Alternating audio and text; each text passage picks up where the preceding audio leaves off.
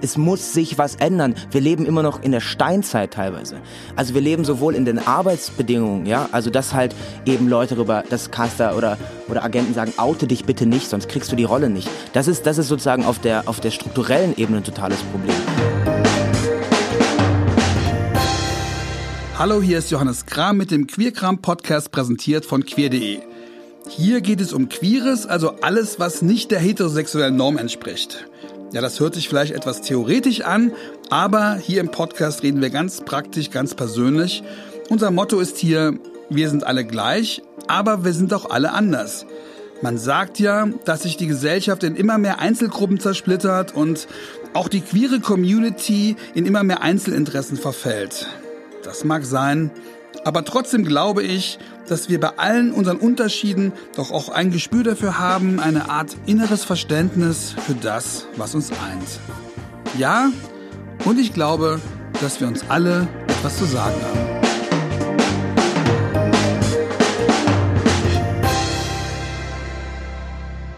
Heute haben wir zwei ganz große Künstler hier, wo ich wirklich sehr gespannt bin, was die zu sagen haben. Der eine ist einer der bedeutendsten deutschen Theaterregisseure und Theaterautoren. Falk Richter war 2018 Regisseur des Jahres. Er ist einer der wenigen offen schwulen prominenten Theaterregisseure in Deutschland. Und genau vor einem Jahr, und das ist eigentlich eine verrückte Geschichte, hat er auf der Teddy-Verleihung hier auf der Berlinale den Spezial-Teddy verliehen bekommen. Verrückte Geschichte, weil der Teddy Award ist einer der wichtigsten queeren Filmpreise der Welt, aber Falk Richter hat nie einen Film gedreht. Warum also um Himmels Willen dieser Preis? Ich fand die Jurybegründung damals ziemlich spannend, denn er wurde natürlich nicht für seine nicht gemachten Filme prämiert, sondern man hat gesagt, es ist ein Beweger und wirklich hieß es, er ist jemand, von dem man nachhaltige Impulse für das zukünftige queere und weltoffene Kino erhofft. Also ich habe das damals so verstanden, dass man ihn auch für etwas geehrt hat, was man in der queeren Filmwelt vermisst.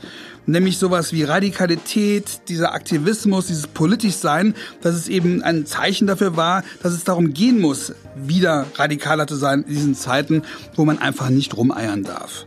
Ja, Falk Richter macht eben keine Kunst für die Kunst, sondern eine, die etwas lostritt, die Position bezieht, die sich nicht nur damit zufrieden gibt, wie man das heute so gerne macht, Fragen zu stellen, sondern eine, die sich nicht um die Antworten herummogelt.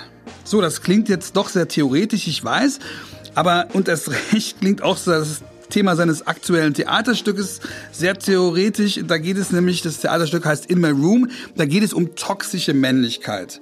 Ja, das ist so ein Begriff, so einer wie alte weiße Männer, mit dem man ziemlich viele alte weiße Männer ziemlich schnell auf die Palme bringen kann.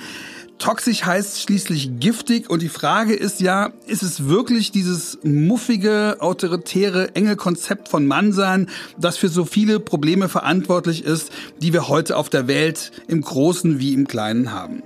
Falk Richter hat mit In My Room ein wütendes, aber auch zugleich ein zärtliches, liebevolles Stück dazu gemacht. Das läuft gerade am Berliner Gorki Theater. Es wird sehr gefeiert und ihr müsst euch das wirklich unbedingt anschauen.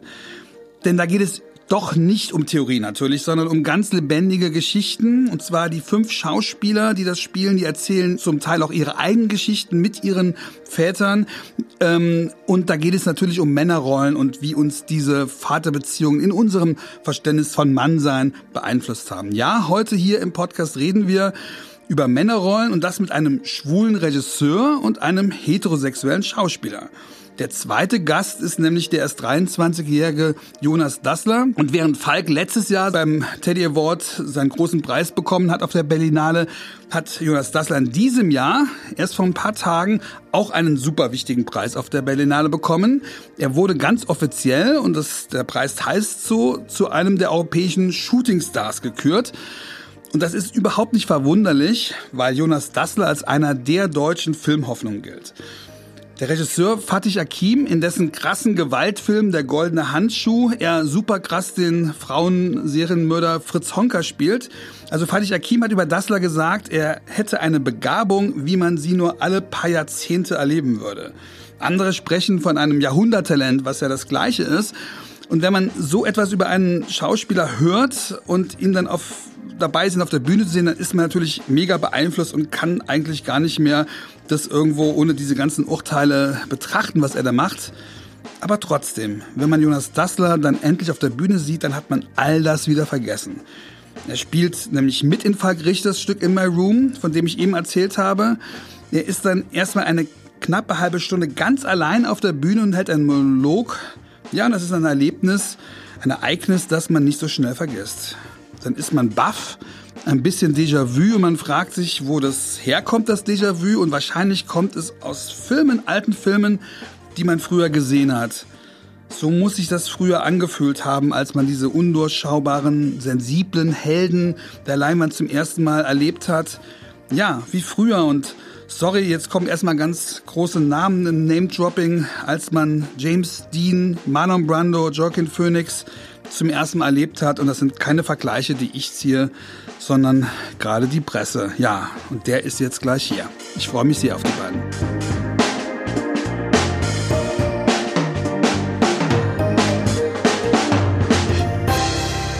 Ja, willkommen bei Queerkram. Hallo. Also, schön, Hi. dass ihr hier seid. Ich würde gerne mit Jonas anfangen. Du hast jetzt ähm, vor ein paar Tagen diesen äh, Wahnsinnspreis bekommen. Du bist Shootingstar. Mhm.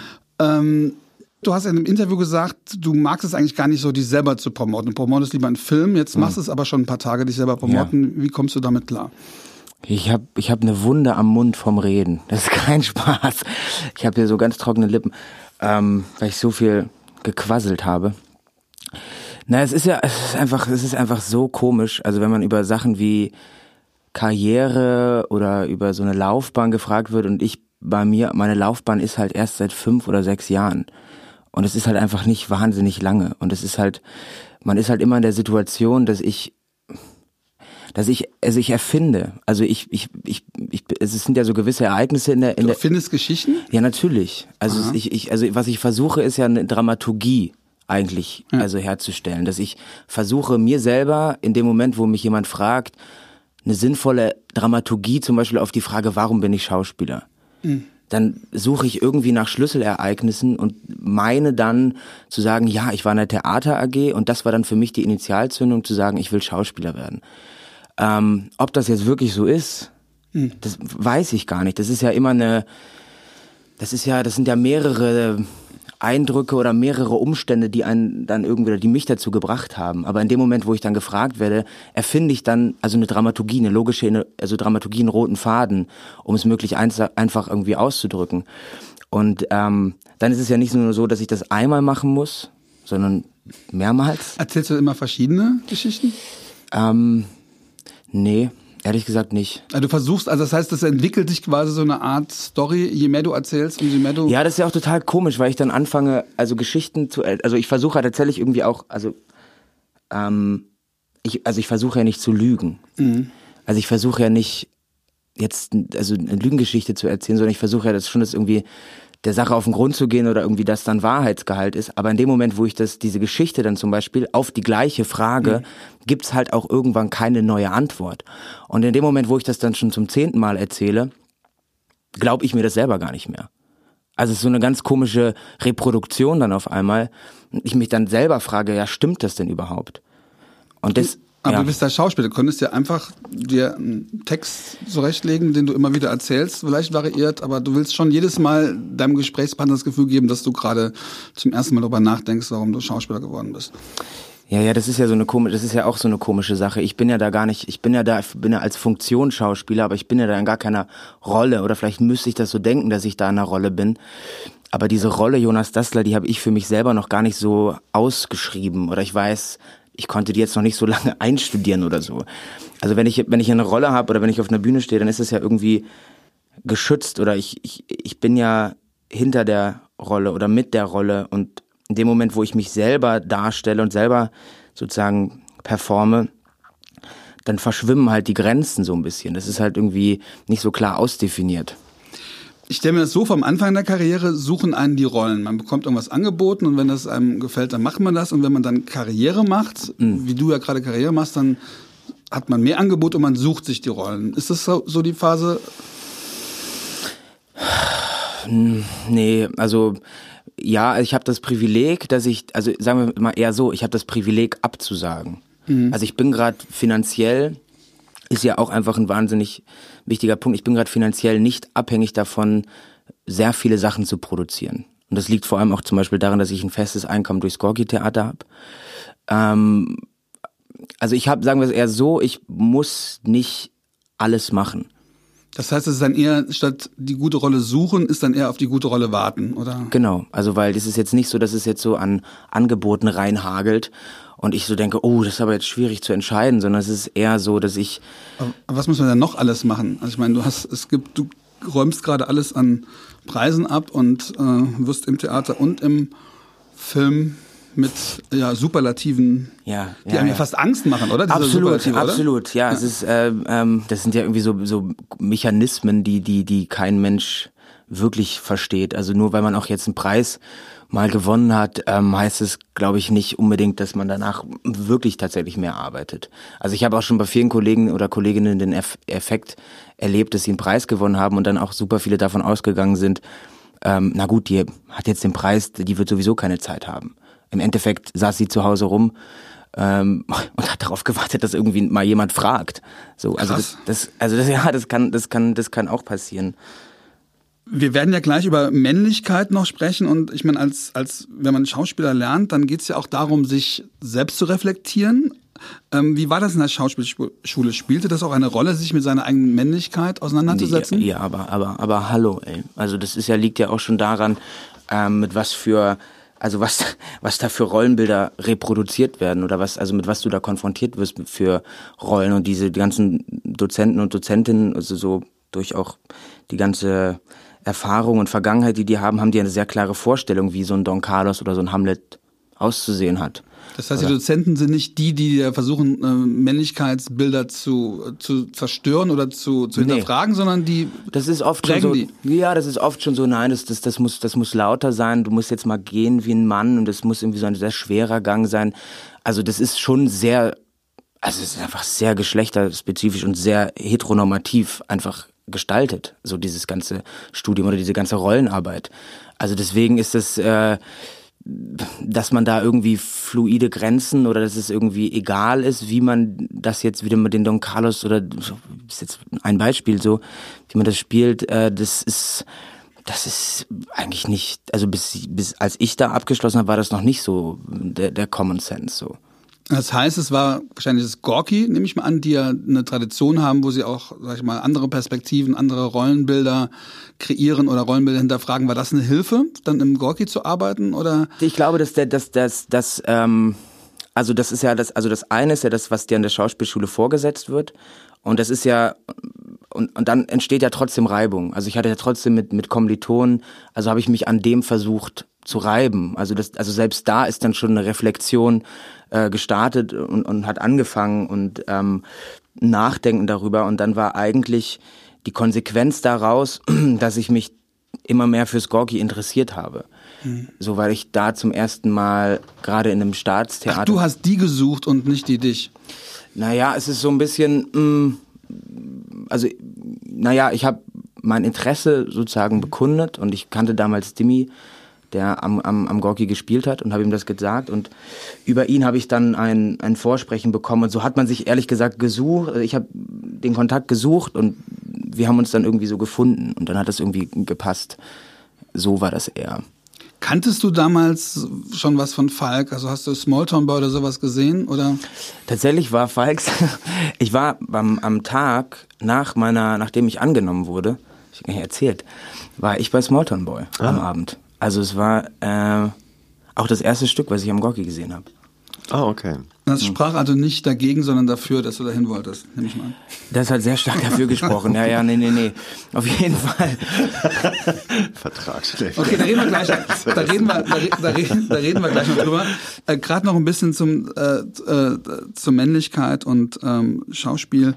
Du hast ja wahrscheinlich die toxischste Männerrolle gespielt im Kino, die man sich überhaupt vorstellen kann. Zumindest fällt mir jetzt keine ein, die so auf das ähm, Mann und toxisch sein reduziert, fast ja schon ist, äh, angelegt ist. Ja. Ähm, Fritz Honka, also im Goldenen Handschuh, der Film, der letztes Jahr diese Furore gemacht hat, lernt, lernt man da als Schauspieler, wenn man das spielt, irgendwas über Gewalt und Männlichkeit, was man vorher nicht wusste, oder ist das jetzt naiv, mhm. sich das so zu fragen, weil man mit ganz anderen Dingen beschäftigt ist, als sich irgendwas zu fragen?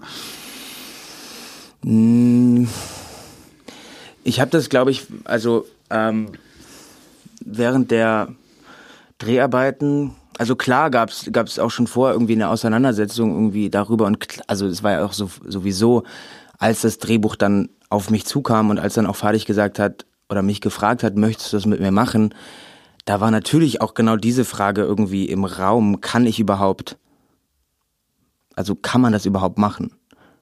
Äh, also mhm.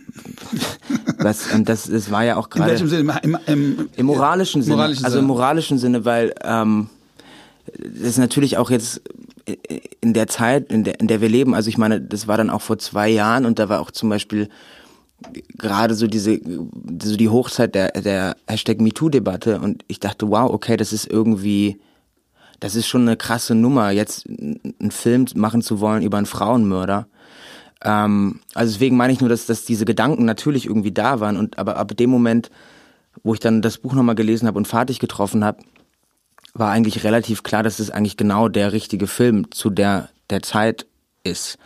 Und ähm, wenn es wenn es was gab, was mich sehr erschrocken hat, ist es tatsächlich auch nach dem Film so die Reaktion drauf, weil mir das, glaube ich, auch nochmal gezeigt hat, warum das vielleicht so wahnsinnig wehtut, ist, dass es immer noch... Die Gewalt wehtut. Die ne? Gewalt wehtut. Und die Frauenverachtung oder... Ja, ja, weil es auch halt immer noch, also das ist, glaube ich, so die höchste Form, die es gibt natürlich. Ne? Also Frauen zu ermorden und Frauen zu zerstückeln, ist, glaube ich, so das Schlimmste, was. Zumal es auch kein richtiges Motiv gab, ne? Also es ist ja nicht so, dass man irgendwo, oder? oder? Ja, nee, ist, also man kann, ja, es gibt psychologische Gutachten, und man, ich, aber das Problem ist, wenn ich es jetzt sage, bekommt es eine Allgemeingültigkeit ja, und ich kann, glaube ich, nicht über die Motivation reden. Also man kann irgendwie vermuten, was es war und es hatte natürlich auch was mit einer Ermächtigung zu tun. Mhm. Also es hatte auch was mit, also es ist ja auch bewiesen, dass er sich Frauen teilweise als eine Art Sklaven gehalten hat zu Hause mhm. oder als Haushaltsfrau, das gab es ja schon. Also das heißt, man kann irgendwie erahnen, dass es da auch über eine Art von Ermächtigung, Selbstermächtigung und eine Beherrschung des anderen, des niederen Geschlechts sozusagen geht. Und was ist aber, was ich meinte, ist, dass es, dass es natürlich in der, in der Auswertung warum das dann auch vielleicht so, so schockt und das ist auch, das ist, dass es halt einfach immer noch verbunden ist mit unserer Zeit. Mhm. Also, dass das nicht leider so weit entfernt ist. Mhm. Also, mhm. Stimmt. Und, also, und das deswegen auch so eine heftige Reaktion auslösen kann. So. Das ist halt eine oder zwei Generationen weiter. Man kennt ja die Leute aus diesen Generationen. Ja. Das sind heute unsere Eltern, Großeltern und die haben in dieser Zeit unter Zuständen gelebt, in denen sowas dann auch irgendwie unbemerkt geblieben ist. Ne? Ja, also ich meine, wir reden da jetzt halt über die schlimmste Form, so, ne? Ja. Aber so, sag ich mal, die, die, die, die leichteste, also noch ein bisschen leichtere Form, die ist ja heute auch immer noch da. Also natürlich, so. Aber wir reden ja von, von Macht, ne? von, ja. von männlicher Macht. Und da jetzt, vielen Dank, Falk, dass du jetzt äh, dich so zurück, ich gerne Falk jetzt ins Gespräch nehmen, äh, ins Gespräch bringen. Ähm, darum geht's ja auch bei, bei, deinem, bei eurem Theaterstück In My Room um, äh, ja, um männliche Macht. Wie, wie kamst du, das ist jetzt auch eine blöde, blöde Frage, wie kamst du auf die Idee, dieses Stück? Warum musste das Stück jetzt, jetzt sein? Ähm, weil ich das inhaltlich wichtig fand. Es war einfach für mich interessant und auch für mein Team. Also ich in, solche Stücke entstehen ja zusammen mit meinen mit den Gesprächen, zusammen mit meinen Dramaturgen. Also die Frage im Grunde, ähm, äh, was gibt's eigentlich für andere Vorstellungen von Männlichkeit? Äh, was ist immer noch so das dominierende Bild von Männlichkeit? Hat sich da eigentlich was entwickelt? Was ist toxische Männlichkeit? Also im Grunde ausgelöst ist es dadurch, dass ich das Gefühl hatte, ähm, also wir leben ja in einer Zeit, wo wir wissen, dass unglaublich viel, was gesellschaftlich gerade passiert, falsch ist und schlecht ist, auch für die Menschheit richtig schlecht ist und falsch ist. Und wir haben das aber alles schon durchschaut und wir könnten jetzt auch uns anders verhalten. Und jetzt gibt es äh, auch schon ganz viele Ansätze, wie man besser und anders leben könnte, aber das wird alles blockiert. Also es wird meistens politisch blockiert. Und das wird meistens von Männern, äh, meistens von weißen heterosexuellen Männern blockiert.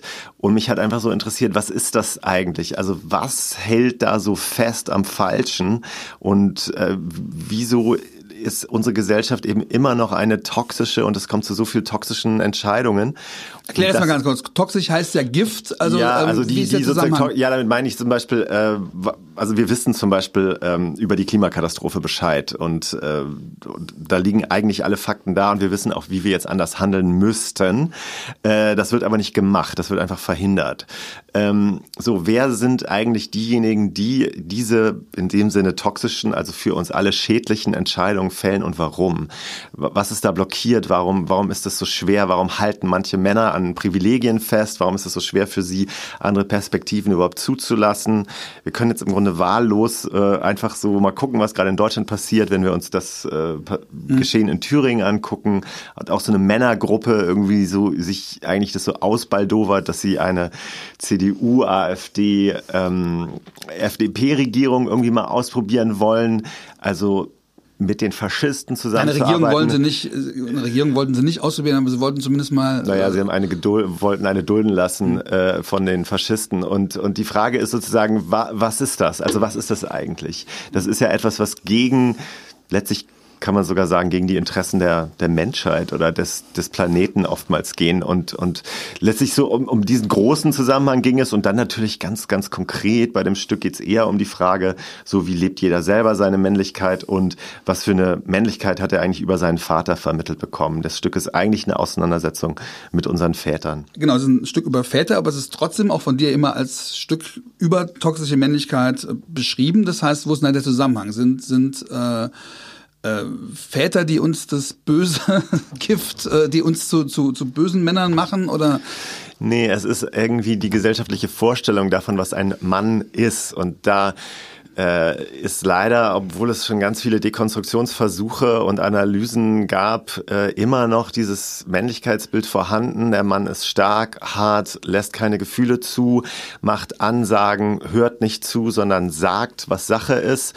Äh, das heißt, es ist immer noch so eine alte, finde ich, falsche Vorstellung davon, wie ein Mann äh, Entscheidung fällt. Also der macht er das nicht im Konsens mit anderen, er bezieht nicht die anderen mit ein, sondern er geht da komplett nach seinen eigenen äh, Interessen. Ähm, das wird dann auch wiederum öfter, also sehr oft von Männern erwartet. Also Väter haben dann oft in der Familie auch diese Position zugeschrieben, dass sie die Entscheidung fällen sollen oder dass sie das Geld irgendwie äh, letztlich äh, ran schaffen müssen für die Familie und so. Und, und ähm, letztlich ist das nicht so, die Väter sind böse und geben uns das Böse weiter, sondern sie wurden selber in diese Rollen ja reingebracht. Und das muss man quasi unterbrechen, diese, diese Kette. Ja, da muss man sich zumindest mit auseinandersetzen. Und das ist meistens nur möglich, finde ich, indem man das ganz persönlich macht. Also ich kann jetzt einfach nur so äh, am Beispiel meines Vaters das an vielen Stellen erklären oder mich natürlich fragen, warum ist es bei meinem Vater so schwer gewesen,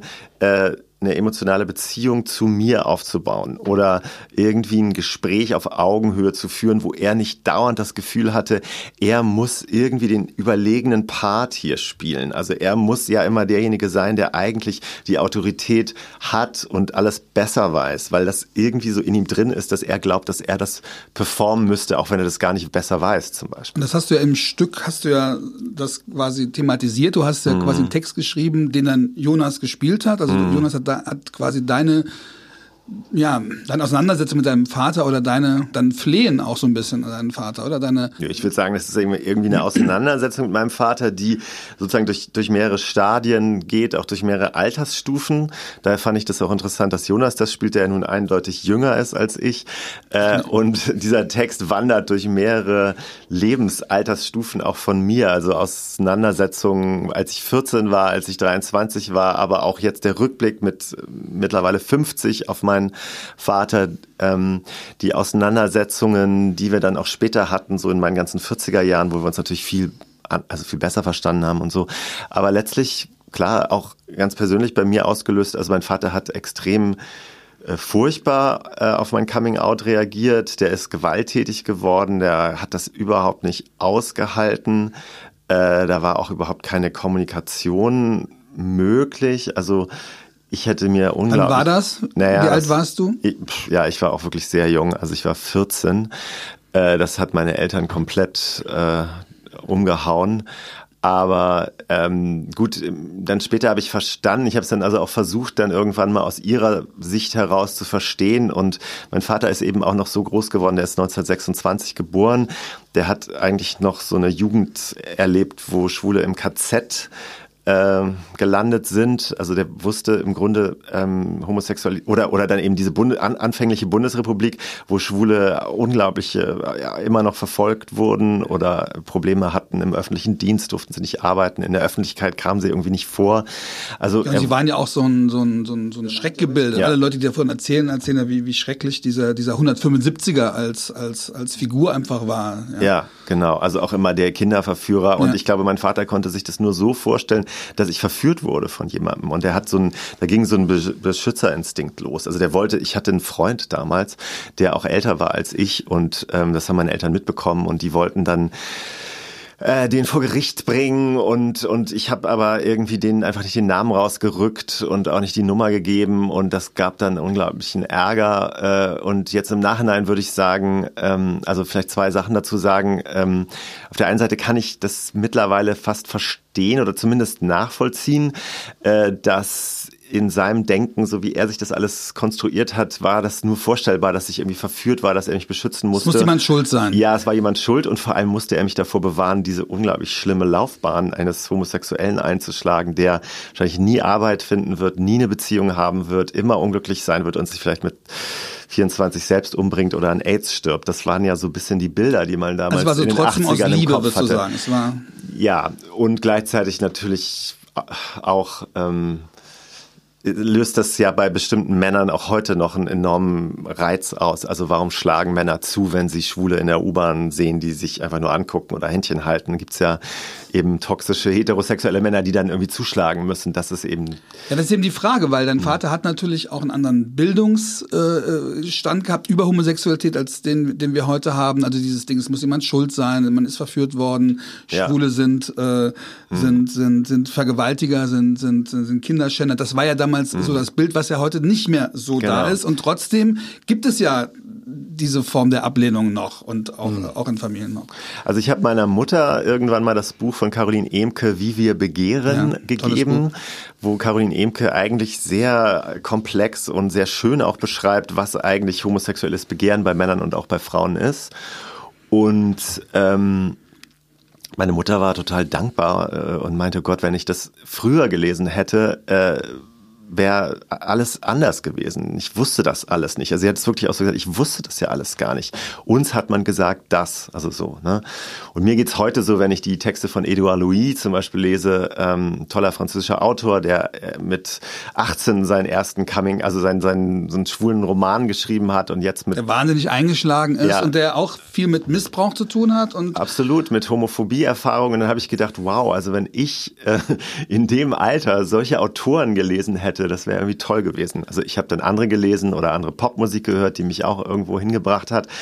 Ähm, ne, Bronski Beats zum Beispiel, Small Town Boy und ähm, ja, äh, also klar, warum, du meinst, die Frage ist, warum gibt es das heute immer noch? Äh, ja, oder wird's hm. besser, wird's automatisch besser, äh, weil die hm. Leute mehr wissen? Also ich habe so ein bisschen hm.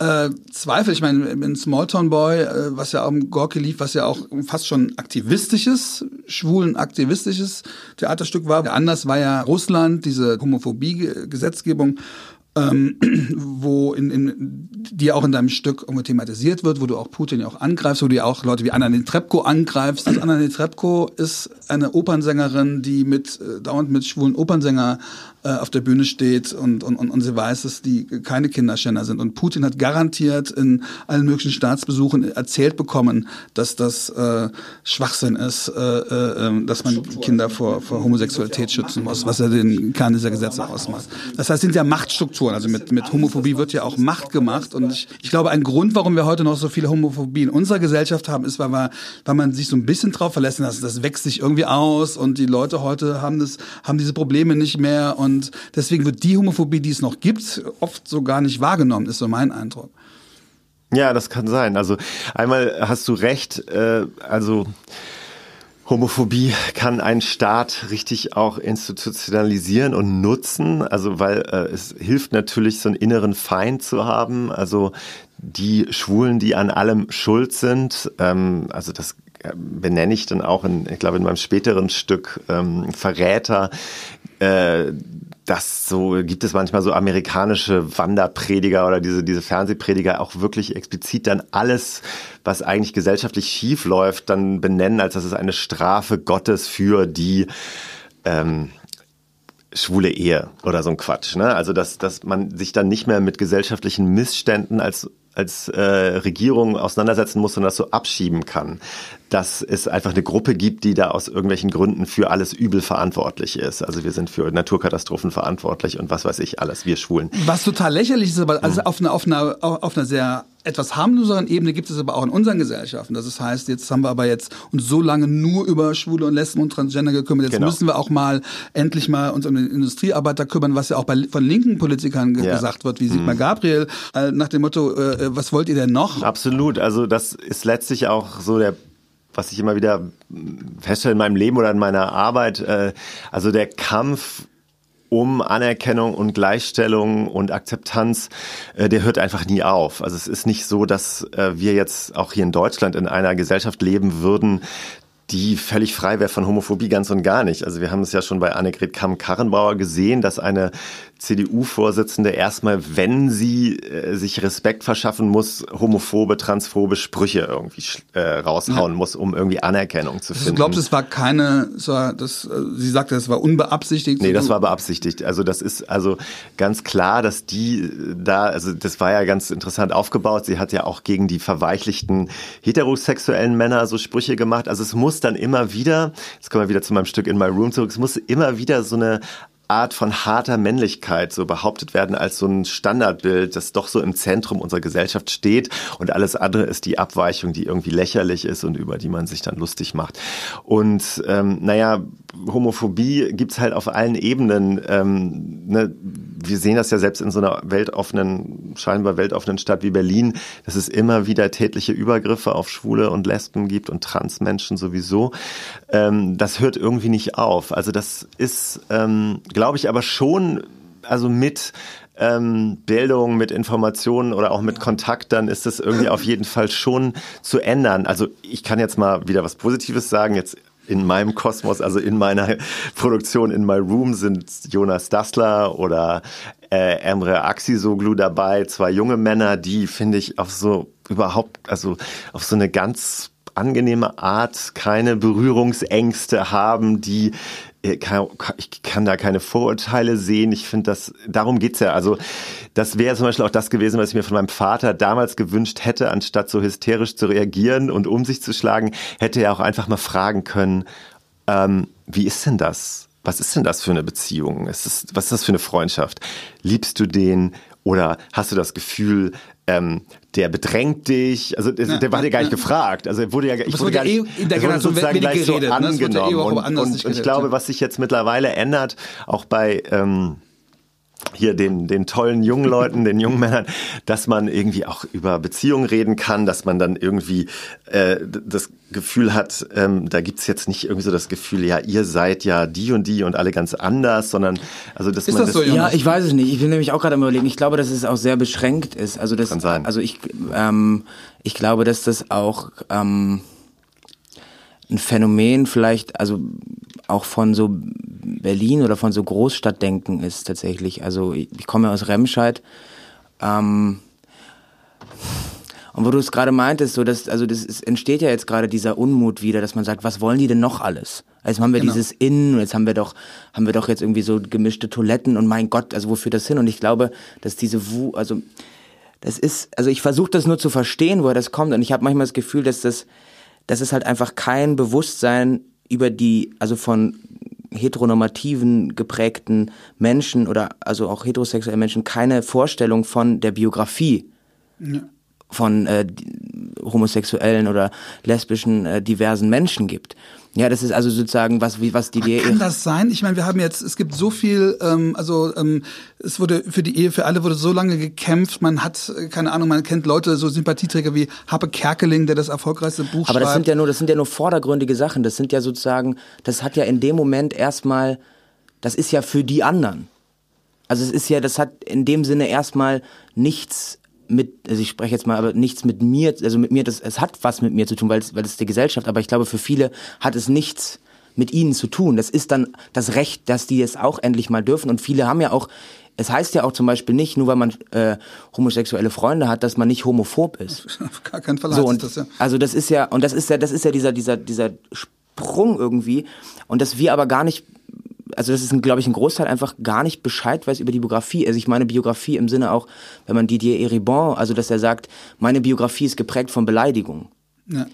Und ähm, dass das ganz viele nicht wissen. Erebon, also, also die Rückkehr nach Reims, das ist ja so eine Art, Art äh, ähm, Vaterfigur auch für Edouard Louis, ne? Die treten ja fast Ja. immer auch. Du hast mit beiden auch, glaube ich, schon zusammengearbeitet, Ja. Falk. Und ähm, ja, der, der, redet viel von Demütigungen, die er, die er, die er bekommen hat. Aber ist das dann bei Leuten, du bist 23? Ja.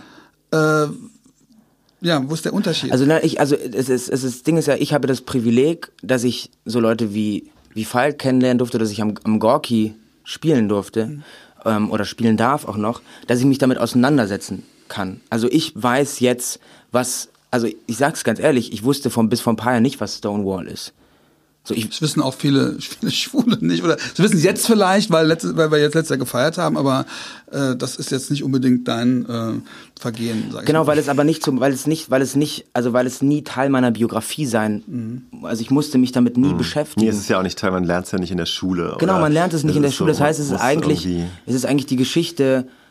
Also ich finde es ganz, ich find's ganz interessant, auch weil, weil sich da Sachen ja eigentlich ähnlich sind. Also ähm, in den 80ern war das ja so, dass wir auch ganz viel über die Popmusik also äh, irgendwie erfahren haben. Über Small, äh, über Bronski Beat, Frankie Goes to Hollywood, Boy George, all diese Leute. Natürlich auch David Bowie war unglaublich wichtig da als so eine Erscheinung. Und äh, anderer, Sch- also wir haben ja auch gar nichts in der Schule erfahren. Also ich hatte auch keine Aufklärung, was AIDS wirklich ist. Ich habe dann irgendwie so eine ganz schmierige Auf Aufklärung mal gehabt, irgendwie in der, in der neunten oder zehnten Klasse. Also meine war so schlimm, dass ich mir das dann noch lange überlegt habe mit dem Coming Out. Das war Naja, es war, nee, das war super homophob. Also da wurden irgendwie so Ledermagazine, so Ledermännermagazine, so Hardcore-Sex-Seiten so ein bisschen äh, gezeigt, so als das sei eben schwuler Sex und die machen eben alle, alle mit ganz vielen immer und das ist immer blutig und immer brutal und dann dachte ich so, huch, irgendwie, ich hatte so ein Bild, dass es einfach nur so was mega war denn deine erste brutale... positive queere Figur? In welch, was war in, also im Medial jetzt gesehen? Äh,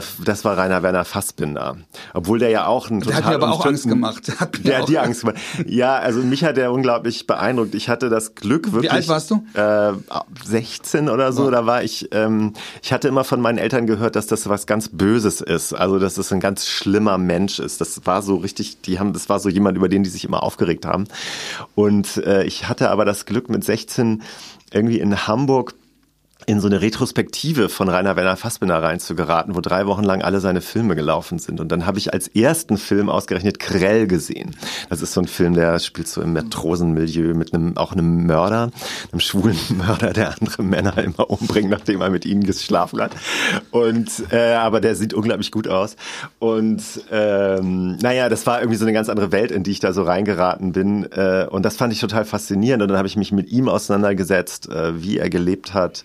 Gut, jetzt ist er ja nochmal sehr speziell äh, gewesen. Das war auch ein Machtmensch. Das der war Total, auch toxisch, ja. ne? Also, naja, äh, klar, aber gut, das ist, äh, finde ich, sowohl an ähm, Jonas Film äh, ja super interessant, als auch an so einer Figur wie Rainer Werner Du meintest am, Fassbinder. am goldenen Handschuh? Ja, im Goldenen Handschuh. Also dass ähm, diese ganze Bundesrepublik der 60er, 70er Jahre war eben noch sehr stark beeinflusst äh, von der Nazi-Zeit. Das waren Leute, deren Eltern entweder richtige Hardcore-Nazis waren oder die selbst zum Teil noch im Konzentrationslager als Arbeiter gearbeitet haben, also als, als Leute, die im Konzentrationslager Leute dann irgendwie gefoltert haben. Äh, da, das ist jetzt in Jonas Film. Und bei Fassbinder ist es so, dass er natürlich in dieser ganzen faschistischen also seine Eltern und Großeltern in dieser faschistischen Zeit groß geworden sind und irgendwie war das ja noch nicht so wirklich verarbeitet. Also er war auch letztlich ein, ein autoritärer Herrscher gegenüber seinen ganzen Das sind Schauspielern. nette Wörter, die du da verwendest. Also es gibt, glaube ich, Leute, die äußern sich anders über ihn. Aber ich, ich habe ihn nicht kennengelernt. Ich bin übrigens auch mit, glaube ich, 14, 15 in, in, in, in Fassbinder-Filme gelaufen. Wobei die mich immer auch ein bisschen verstört haben, weil ich das nicht kapiert habe. Ich hatte keinen Bezug dazu. Ich kannte keine anderen Schwulen. Ich hatte, hatte keine Gay-Culture. Und ich war... Ah. Ja, doch, Doch, die hatte ich, weil ich in war Hamburg auch nicht in Hamburg. Hatte. Das ist ja. natürlich auch, ich war halt wirklich ein Smalltown-Boy. Und ähm, das, äh, da beneide ich schon heute die Kids, die irgendwie Netflix haben. Kennt ihr die Serie Sex Education oder so? Das müsst ihr unbedingt, unbedingt gucken. Mehrfach jetzt empfohlen worden. Du hast eben erzählt, die Leute wissen zu wenig, hast du gesagt, Jonas, oder die Leute kennen diese Biografie nicht. Das ist doch Aufgabe von Theater, Film und Fernsehen, genau diese Geschichten zu erzählen. Warum sind wir im Jahr 2020 immer noch nicht in der Lage, äh, wie so, äh, um es mal positiv zu sagen, ich fand es Wahnsinn, was nach In My Room passiert ist. Normalerweise diskutieren die Leute danach über die, klar diskutieren die auch über die tollen Schauspieler, über die tolle Inszenierung, aber sie diskutieren über ihre Väter. Die Leute stehen im Foyer und reden über ihre Väter und, und, und was das mit ihnen gemacht hat und warum das so ist. Und ich finde, das funktioniert ja. Kunst kann ja irgendwie Leute ins Gespräch bringen oder kann zu Reflexionen führen, die wirklich sehr intensiv ist. Warum gibt's das? Warum gibt's das so selten? Ja, das kann ich dir jetzt nicht sagen, weil ich versuche es ja zu machen. Also ich kann dir eher sagen, wie es dann geht, wenn man es macht oder so. Ja, Warum? Wie geht's denn dann? naja, ich glaube, man muss sich selber dann als äh, Gruppe, als Künstler äh, auch wirklich dann ehrlich selbst mit sich auseinandersetzen. Also im Grunde haben wir ja uns wirklich mit unseren Vätern persönlich auseinandergesetzt. Das war ja auch gar keine so einfache Zeit am Anfang in der, in der Probenzeit. Wir wussten ja gar nicht so richtig, wo das dann mal enden wird. Hier heißt, die fünf, Die fünf Schauspieler, Schauspieler. mussten ihre, oder durften, oder wie ist es eigentlich? Musstet ihr das? Wurdet ihr eingeladen? Wurdet ihr, also eu- eure Vätergeschichten zu erzählen, oder war das Druck, sanfter Druck, oder? Sanfter Druck. Willst du die Gage oder willst du sie nicht? nicht willst du äh, nee, äh, doch, es war eine, Erzähl mal, nee, es war, es war, war, hm. nee, es war ja, es ist, war Also ja, erstmal nur ganz kurz, es waren nur um das klarzustellen, das ist auch vielleicht das Besondere, es waren nicht nur die Schauspieler, also es waren alle Beteiligten, auch die Hospitantinnen, die, äh, äh, die Dramaturgen, der Kostümbildner. die Kostümbildner. Haben ihre also, erzählt? Ja, wir haben dann wirklich, also ich habe dann gesagt, das ist jetzt nicht so, es sind nur die Schauspieler und die anderen gucken zu, sondern wenn wir hier im Raum sind, also alle, die jetzt da sind, die sind an dem Gespräch beteiligt. So, also das war Warum? Warum war das wichtig? weil ich das schon von Anfang an wichtig fand, dass es nicht sowas wird, wie die Schauspieler produzieren irgendwas und dann sitzt da so eine Gruppe, die ist distanziert und guckt zu, sondern das war von Anfang an so äh, gedacht, also wenn ihr jetzt hier mit im Raum seid, äh, dann dann äh, ist das wirklich eine Auseinandersetzung zwischen allen hier. ein gemeinsamer Diskurs. Ja, so. genau. Ja Ja, wie war das für dich, Jonas? Na, es war, es, es lief ja immer auf, auf, auf freiwilliger Basis. Also so, es, Oder du machst bei einem Stück mit, wo Schauspieler erzählen sollen, was mit ihren Vätern ist, dann ist, Naja, es ist, es, ich musste es ja nicht machen. Also es gab ja auch immer die Möglichkeit zu sagen, ähm, ich möchte nicht daran teilnehmen. Ähm, Okay. Also das, deswegen bis, lief das ja alles auf freiwilliger Das Basis. ist am Gorki grundsätzlich so. Also da w- wird äh, also klargestellt, dass ähm, also man hat dann am Anfang so Gespräche und die Schauspieler können auch wirklich Nein sagen und also das ist dann auch okay, auch von der Leitung her, wenn die sagen, nee, das Thema, das möchte ich nicht, das ist mir jetzt zu hart oder so oder äh, das das gibt's immer. Aber ist es nicht ein bisschen komisch? Ich meine, du bist noch nicht so lange von der Schauspielschule weg und dann lernt man ja vor allen Dingen jemand anderes zu sein. Ne? Also Ja. man lernt ja in Rollen zu schlüpfen, natürlich die immer was auch mit einem zu tun haben, aber trotzdem äh, bist du jemand anderes und dann bist du jetzt in der Situation, wo du dann auch du sein sollst und auch nicht nur nicht nur vom Verhalten, sondern auch von deiner Geschichte. Ja, das ist, naja, also das geht ja, also ich denke da, also ehrlich gesagt denke ich da gar nicht so wahnsinnig viel an mich. Also weil ich denke dann eher, also dass ich sehr dankbar bin, ähm, äh, ähm, Teil von so einer Produktion zu sein oder Teil von so einem Diskurs zu sein. Also ich, ich, also es geht ja darum dann, wenn man sich dann sozusagen auf freiwilliger Basis entschieden hat, okay, ich möchte teilen und ich möchte was Neues erfahren und ich möchte irgendwie mit Leuten darüber in Kontakt kommen, dann ist es ja wie, also so diese, diese Workshop-Phase, die wir hatten, war einfach, also einfach bereichernd. Also es ist, das ist, und ich denke da jetzt nicht so viel an, was performe ich jetzt hier gerade für eine Rolle, jetzt bin ich ich. Und es war ja sowieso auch klar, dass es am, also dass es ein Sammeln ist von Eindrücken. Also dass es ein Sammeln ist, dass es einen Austausch, einen gemeinsamen Austausch gibt. Und am Ende gibt's ja dann nochmal ein Stück, was auch zum Beispiel von Falk ja auch geschrieben wird. Ja, ich glaube, der Unter das Wichtige ist nochmal zu klären, es gibt so eine Workshop-Phase und da haben wir uns so ganz persönlich ausgetauscht und geredet. Da haben wir dann alle, also nicht nur, wir haben auch zum Teil mit Texten auf der Bühne gearbeitet, wir haben auch andere Autoren gelesen, aber wir haben da auch sehr persönlich geredet. Nachher ist natürlich ja noch was anderes entstanden. Also es gab zwei Phasen, diese Workshop-Phase, dann eine Zeit, wo ich geschrieben habe oder zum Teil auch die improvisierten, transkribierten Texte überschrieben habe oder, oder nochmal geordnet habe. Ähm, und ähm, Und dann, dann kam ja die Phase, wo wir eigentlich das Stück hatten. Und ähm, Jonas zum Beispiel ähm, spielt ja was anderes, als er selber ist in dem Stück. Aber also, erzählt auch schon ein bisschen von seinem Vater, ne? Ja. wie, er, wie Ja. er Musik Mhm. macht. Und also das heißt, man kriegt das, man kriegt zumindest den Eindruck, der kann natürlich auch auch äh, gelogen sein oder so, dass, äh, dass äh, du eine gute Vaterbeziehung hast oder eine weniger problematische als die meisten, die da erzählt haben oder eine weniger weniger äh, ambivalente. Ja, es hat sicher, also ich habe in meinem Elternhaus war es nie ein Problem, dass ich, dass ich äh, Schauspiel machen woll, wollte, zum Beispiel. Das ist, es gab immer nur eine Unterstützung. So, es gab, ähm, ich habe mich an Karneval, so, ich komme ja aus dem Rheinland. Ähm, so, ähm, es war kein Problem, dass ich mich als äh, als Frau verkleidet habe. Es war kein Problem. Auch äh, weil klar war, dass du dass du nicht nicht schwul bist oder Ich glaube, es war gar, also vielleicht war es auch, ich weiß nicht, ob es so klar war. Ich glaube aber selbst, es, es wäre für meine Eltern kein in dem Sinne Problem gewesen, weil wir auch sehr früh eigentlich schon über sexuelle Aufklärung geredet haben. Also, es, also ich bin da sehr offen der Welt gegenüber erzogen worden. Und ich weiß, ich, ich weiß nicht, ob das was, das ist jetzt genau wieder mit so einem roten Faden. Ne? Das Ja. ist jetzt genau wie, das müsste ich da irgendwie so einen Rückschluss ziehen, ob das was mit meiner Souveränität, ich würde mich jetzt nicht unbedingt immer als souverän bezeichnen, ehrlich gesagt. das krass ist, weil wenn man dich sieht, äh, wie du spielst, dann denkt man, oh, wie geht denn das so souverän und so so dazu stehen. Ja, auf der Bühne ist es ja dann nochmal was anderes. Also so, auf der Bühne ähm, fühle ich mich teilweise vielleicht auch sicherer Okay. als in meinem realen Okay. Leben. Okay, das hat mich schon interessiert, Ja, weil, nee, nee, in ganz vielen ich weiß- Artikeln über dich wird genau das beschrieben. Ja, Ja, ich weiß auch nicht. Vielleicht äh, spiele ich das dann auch einfach dann da in dem Moment gut. Und die, gla- die, die, spricht, die ja. glauben das dann alle immer, dass ich so wahnsinnig souverän bin. Ähm, weiß ich auch nicht, was, was die da, also was die da sehen. Ähm, und ähm, Also vielleicht, ähm, ich habe ja deine Eltern auch einmal erlebt da bei der Premiere und ähm, ich glaube, es gibt, also es nur um vielleicht mal das andere Beispiel zu nennen, es gibt auch, das kenne ich aus Erzählungen, es gibt also auch Eltern, die kommen dann in eine Aufführung und gehen zum Beispiel mittendrin, weil sie das so schlimm finden oder ihre Kinder da nicht ertragen oder oder irgendwie, da, oder das hat mir mal eine türkische Schauspielerin erzählt, dass ihr Vater dann immer so rausgegangen ist und sie ihn danach gefragt hat, warum denn? Und dann meinte er irgendwie, ja, ich wollte einfach eine rauchen. Und, ähm, und, und ich meine, bei deinen Hm. Eltern ist es ja so, ähm, da kommt einfach, glaube ich, viel Support und Liebe Ja. und das ist ja erstmal was Tolles. Das ist- ich- was hilft waren- einem ja überhaupt ja. erstmal so im Leben.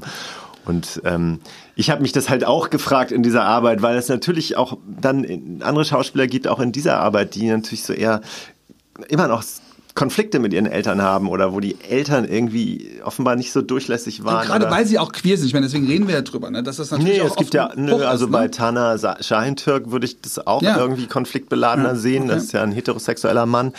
Äh, also sozusagen, da, wo, wo die, das ist manchmal, das, das ist so dieses Problem bei manchen Männern, die Väter sind, warum sind die so verstockt? Warum können die nicht kommunizieren? Warum ist das für die so schwer, einfach mal so ihre Söhne oder ihre Töchter anzugucken und mit denen zu reden oder zu fragen, wie geht's dir, was fühlst du, anstatt immer so in diese Position von dem Verhörenden zu kommen oder dem Polizisten, der so das Gefühl hat, er muss das überwachen. Also es gibt eben leider so viele Väter immer noch, die irgendwie so in diese negativen Rollen des Staates schlüpfen, wie so ein Überwachungsstaat oder, oder die nicht wirklich ähm, einfach mal so locker lassen können und, und irgendwie dem anderen so mit Liebe und Respekt und Interesse begegnen Dabei sollen. ist es doch eigentlich einfach, oder? Wenn ich Denkt ich denke man, ja. manchmal, oh, Mhm. warum, warum müsst ihr euch das Leben? Ja, ja, warum ja auch, auch gerade wenn es um Coming Out geht, gerade wenn es um Coming Out Ja, geht, ja. Ähm, das, Also- ich bin ja gerade auf Lesereise und ich frage immer die, äh, wenn Heteros im Raum sind, habt ihr auch den Kindern gesagt, dass es okay wäre,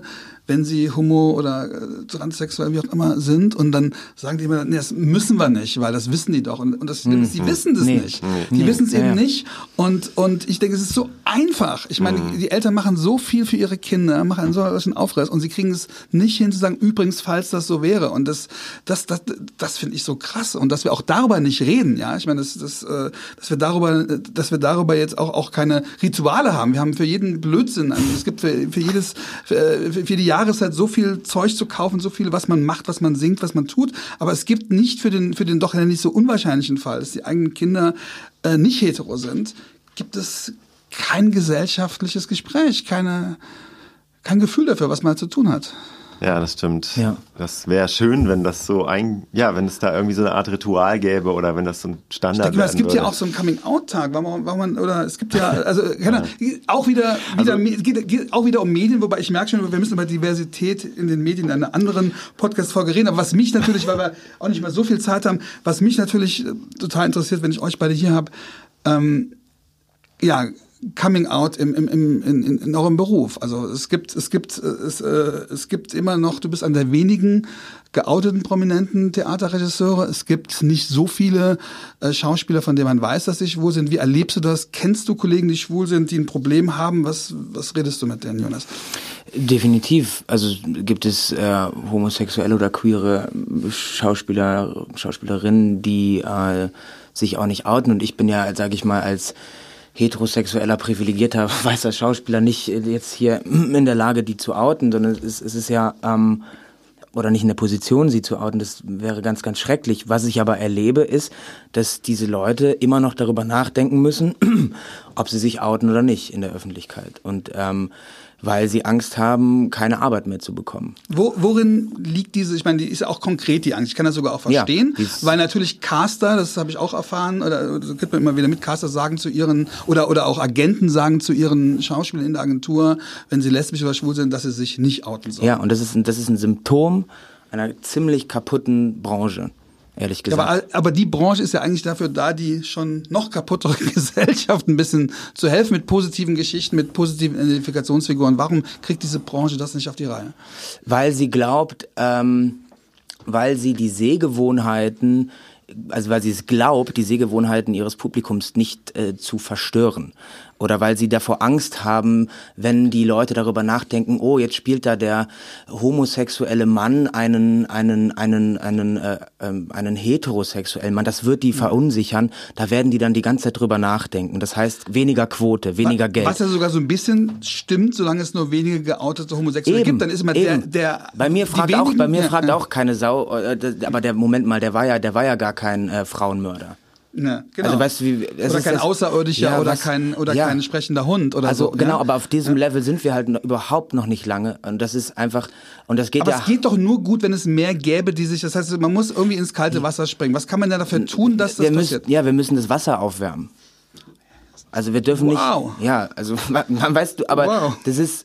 Wie machen wir das? Wie machen wir das? Na, damit, dass wir darüber reden, dass wir auch, sage ich mal, also das, das ist, dass wir sagen, dass also gerade als als als Schauspieler und Schauspielerinnen Community oder als also so als Künstler Community zu sagen, ähm, wir sind wir sind eins und es ist egal, Wer Aber ich glaube, reden müsste es nicht dann noch radikalere Schritte geben. Müsste man nicht einfach, einfach ganz anders umgehen mit solchen, mit solchen Agenten oder mit solchen Castern, mit solchen Redakteuren, die das halt Nein, lieber machen? Ja, natürlich muss man, aber das ist, diese Radikalität ist mit totaler Angst behaftet, weil es letztendlich auch darum geht, deine Miete zu bezahlen. Und wenn du das am Ende des Tages. Aber du bist, äh, genau, ich bin ja, privilegiert. Genau, ich bin privilegiert und ich kann aber nur sagen, ich kann ja nur, ich kann ja nur den Dialog eröffnen. Ja, das, ja, das, ist, das meine ich. Und zu sagen, es muss sich was ändern. Wir leben immer noch in der Steinzeit teilweise teilweise. Ja. Also wir leben sowohl in den Arbeitsbedingungen, ja, also dass halt eben Leute darüber, dass Caster oder oder Agenten sagen, oute dich bitte nicht, sonst kriegst du die Rolle nicht. Ja. Das ist das ist sozusagen auf der auf der strukturellen Ebene ein totales Problem.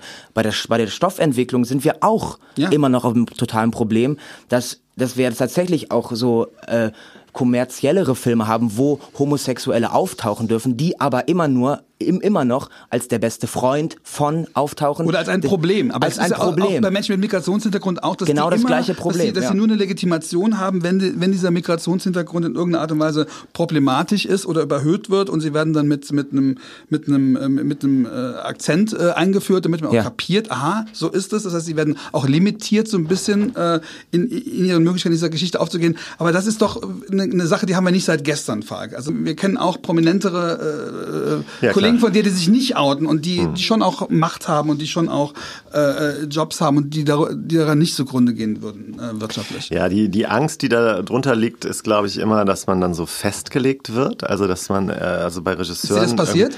Nee, nee, bei mir nicht. Also ich habe das nur von Kollegen gehört, weil ich manchmal auch, äh, ich finde das natürlich, ich werde manchmal auch sauer, weil ich dann denke, ey, jetzt kannst du mal ein bisschen mutiger sein. Vielleicht findest du manchmal so lame, also von einigen meinen schwulen Regiekollegen, die sich dann nie irgendwie mal Den äußern. Namen du jetzt mal nennen könntest. Nein, das mache ich nicht, okay. aber es, die wissen schon, wen, wer gemeint ist, wenn sie es hören. Also äh, die, die sich dann auch nie zu politischen Themen äußern, die sich dann eben nicht äh, äußern, wenn äh, Schwule in anderen Ländern äh, richtig schlimm verfolgt werden oder so, die sich da nie trauen, irgendwas zu sagen.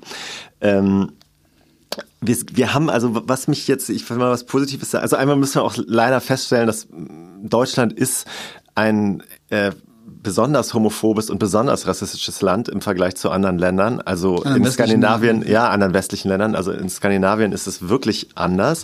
In Skandinavien wissen auch die Schulkinder schon viel mehr über schwule und schwule Ehe und lesbische Frauen, die Kinder haben. Und irgendwie, ich habe ja da jetzt eine Professur in Kopenhagen und habe so das Gefühl, ähm, also da kann ich mit Homophobie meine Studenten echt nicht vom Ofen vorlocken, weil äh, das verstehen die gar nicht, was das Problem dabei sein soll, äh, weil das irgendwie anders ist in dieser in dieser Gesellschaft. Und ähm, Deutschland bleibt aber durch die CD, ewige CDU-Regierung, die wir hier haben, immer noch in diesen extrem konservativen Werteunionsvorstellungen von Homosexualität und so weiter verhaftet. Äh, was sich aber ändern, also es ändern sich natürlich Dinge mit neuen Formaten. Also Netflix ist tatsächlich äh, da revolutionär. Gucken wir uns nur so eine Serie an wie ähm, äh, Black äh, Mirror. Ja. Äh, Ja. Die haben so eine ganz Ja. andere. Casting-Politik. Also das heißt, die Figuren sind zum Beispiel, also die es es ist irgendwie äh, interracial mixed couples. Äh, dann gibt es auch irgendwie vielleicht ein schwules Paar oder überhaupt eine schwule Figur, die da auftaucht. Die kann auch die Hauptrolle sein, aber seine Homosexualität oder das Lesbischsein wird überhaupt nicht thematisiert. Thema. Das Genau wird das ist nicht bei Sex Problem. Education eben auch. Ja. Das Ja. machen die fantastisch gut. Ja. Und, und das ist etwas, wo wir natürlich hinkommen müssen. Und das Gute ist, dass es das gibt. Also sobald es diese Vorbilder gibt, äh, kann man sagen, ähm, guckt euch das an. So könnten Ja. wir auch casten. Ja. Und jetzt zieht ja zum Teil auch das ZDF nach. Äh, was ich habe jetzt gerade eine Serie geguckt, Bad Banks, die Ja. eigentlich auf Netflix und ZDF und Arte gelaufen ist. Hauptfiguren sind zum größten Teil Frauen, komplexe Frauenfiguren, die auch abgrundtief böse sind äh, und also auch nicht nur irgendwie hübsch und nett, sondern die, die sind machtbesessen und die haben komplizierte Probleme und äh, das finde ich also erstmal faszinierend, Also dass das erstmal schon mal möglich über, ist. Über, über, über ihre Männer und über, über, über ihre Nein, die, die reden so auch kaum über Männer Und oder haben kaum männliche Beziehungen Was ja mehr in mit den Männern. meisten Filmen meist- meistens immer Ja, ja. die Also insofern, von Frauen es ist. gibt ja. das und deshalb können wir uns auch von diesen guten Vorbildern so hochziehen lassen. Ja? Also uns sagen, Leute, da müssen wir hin und das versuchen wir zum Beispiel am Maxim Gorki und das versuche ich in allen meinen Produktionen, die ich auch dann außerhalb vom Gorki mache. Also dass man irgendwie, dass ich ganz bewusst auch schwule, offen schwule Schauspieler natürlich caste, weil ich finde, das muss auch belohnt werden, wenn sich dann schwule Yeah. Schauspieler trauen äh, oder lesbische Frauen, dass ich dann sage, ja, also bei mir kriegen sie dann Rollen und sie können auch heterosexuelle Figuren spielen. Also am Ende dieser Podcast, dieser ersten Podcast-Folge können wir vermelden, es ist it's getting better. Ist das so? Es ist wirklich, es ist, ich glaube, es gibt sehr viele, sehr viele tolle neue Projekte und sehr viel, also so, also das Beste ist zum Beispiel, dass mir eine, eine eine Freundin erzählt, dass ihr Sohn jetzt in der, in der Kita ist und sagt, naja, es gibt halt Mama, Papa und es gibt Papa, Papa und Mama, Mama. Also ich denke mir, okay, wenn das, also wenn das halt so ein kleiner Knirps sagt und das ist halt normal, das ist irgendwie, okay, da, da guckt man irgendwie in die Zukunft, dass es halt irgendwie, irgendwie geht. Also es ist, Man muss natürlich jetzt am Ende, ich finde es auch super, äh, wir wissen aber auch, es wird, ist natürlich bedroht äh, von Das macht unseren... mein Happy End kaputt, aber das muss ja, das muss naja, ich auch sein. ja, unsere Freundinnen, ähm, Frau von Befer Förde und Ja, äh, da so hätten wir weiter. auch noch drüber reden müssen. Du bist ja von denen richtig, sehr unter- stark richtig, daran, richtig bedroht das worden. wieder und, zurückzudrehen. Okay, also es getting better, aber wir müssen halt auch gucken, dass es, dass es better Ja, wir müssen was sozusagen tun, uns da nicht Was ja auch zurücklehnen. eine Plattitüde ist, aber das stimmt ja trotzdem. Ich bedanke mich äh, wahnsinnig bei euch. Ich hoffe, dass du vor allen Dingen auch Rollen bekommst, die genau das können, was wir, über was wir heute gesprochen haben. Und äh, ja, und dass du nicht, äh, Falk, mit der, mit der einzige prominente schwule Regisseur bist, dass da noch viele nachkommen. Und ja, macht, macht, macht weiter, was ihr macht. Und vor allen Dingen jetzt ihr, die zuhört, guckt euch das auch an. Ja, also es gibt, äh, es gibt auch so eine Lethargie manchmal. Es gibt auch richtig gute Sachen, die man sich angucken kann. Aber da muss man seinen Arsch manchmal hinbewegen. Vielen Dank, dass ihr, zu, dass ihr da wart. Vielen Dank, dass ihr zugehört habt. Und ja, bis demnächst. Vielen Dank. Vielen Dank. Danke.